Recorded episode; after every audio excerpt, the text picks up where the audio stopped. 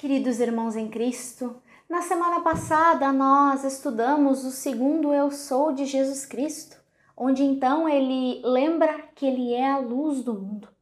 Luz essa que ele quer fazer brilhar através do nosso viver e então alcançar mais pessoas para ser luz. Hoje nós queremos trabalhar o terceiro Eu Sou de Jesus Cristo. Ele vem também do Evangelho de João, do capítulo 10, versos 7 e 9, que assim nos dizem. Então Jesus disse mais uma vez: Em verdade, em verdade lhes digo que eu sou a porta das ovelhas. Eu sou a porta. Se alguém entrar por mim, será salvo.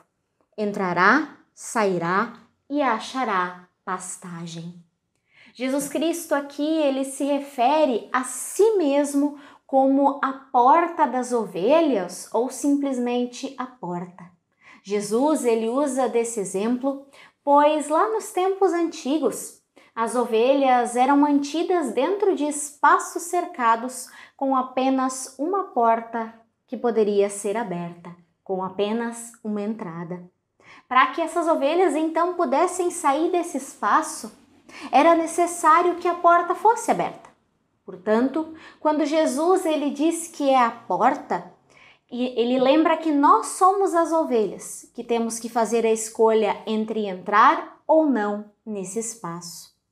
O espaço, então, onde as ovelhas ficam guardadas, se refere no texto bíblico de João na vida eterna, a vida que virá com a segunda vinda de Jesus Cristo ao mundo.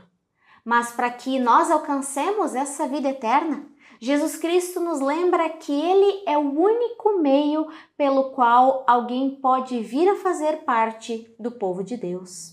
Ou seja, para que eu e você alcancemos a vida eterna, é necessário que nós voltemos à nossa vida Cristo.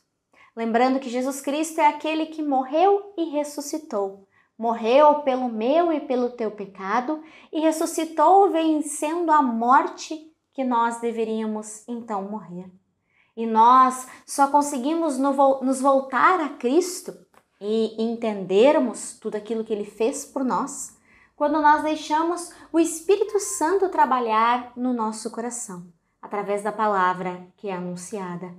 Quando nós compreendemos o que Deus fez por nós, nós confessamos então os nossos pecados e assumimos que Jesus Cristo é Senhor do nosso viver ou seja, nós escolhemos passar pela porta das ovelhas e então nos tornamos parte do povo de Deus, parte do rebanho de Cristo. Diante disso, nós precisamos refletir sobre a seguinte pergunta: Tu estás disposto a entrar pela porta que é Jesus Cristo e dedicar a tua vida a Ele como teu Senhor e Salvador? Que nessa semana tu possas refletir sobre essa pergunta. Uma abençoada semana a todos.